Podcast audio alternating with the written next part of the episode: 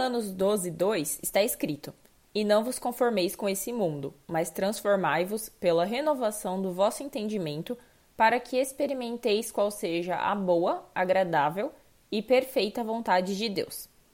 Olá, ouvintes do Palavra do Dia. Espero que todos vocês estejam bem e prontos para aprender um pouquinho mais da palavra de Deus comigo hoje. Vamos começar? Para não perder o costume, eu já quero te fazer uma pergunta. O que é mais fácil? Transformar algo ou uma situação ou se conformar e deixar tudo como está? Imagino que você tenha respondido que se conformar é mais fácil, né? Eu acertei? E realmente, como é difícil o esforço de transformar algo, principalmente quando aquilo que precisa ser mudado é uma característica ou um hábito em nós mesmos. E se formos falar das coisas desse mundo, então, daria para ficar horas e horas conversando. E eu acho muito doido pensar no quanto as pessoas têm deixado a Bíblia de lado só para evitar um desconforto. Mas a palavra de Deus não muda nunca. E como eu li logo no começo, por mais difícil que seja, nós não devemos nos conformar ou deixar que as coisas do mundo nos moldem. Para ilustrar um pouquinho melhor, eu vou usar o nosso maior exemplo, Jesus. Vamos ver três vezes, e isso de muitas por sinal, que Jesus não se conformou. A primeira que eu quero usar é a vez que Jesus transformou água em vinho. Se você abrir a sua Bíblia em João 2, vai poder ler a história completa desse primeiro milagre de Jesus. Mas eu vou resumir rapidinho para que todos possam entender. Jesus estava como convidado em um casamento, junto com a mãe dele e também os discípulos. E de repente acabou o vinho no meio da festa. Fala sério, né, gente? Se fosse eu no lugar de Jesus e me dissessem que acabou o vinho, eu não ia fazer absolutamente nada. No máximo eu ia responder: acabou, acabou, é vamos tomar água.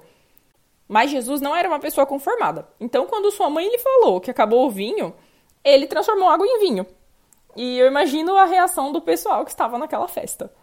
É, o segundo exemplo que eu quero usar é o, é o exemplo de Jesus multiplicando os pães e peixes. Esse está lá em João 6, mas novamente eu vou resumir para vocês.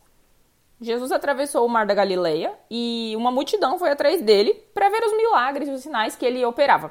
Só que não havia comida para todo esse povo. Aí Felipe falou falou para Jesus: "Onde que nós vamos comprar pão para todas essas pessoas comerem?"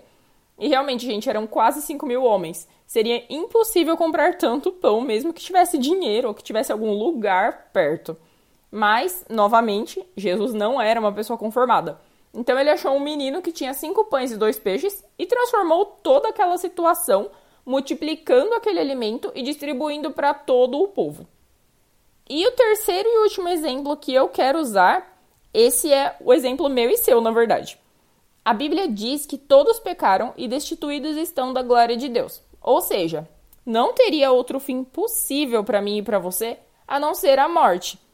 Mas você pode comemorar, porque Jesus não se conformou com essa situação e ainda por cima ele a transformou. Ele morreu em uma cruz para salvar a nossa vida. E hoje todos que o receberem serão salvos. Como vocês viram, Jesus nunca foi uma pessoa conformada e nós também não devemos ser. É, nós não devemos nos conformar com as coisas desse mundo, porque nós estamos aqui só de passagem e nada se compara com aquilo que há de vir.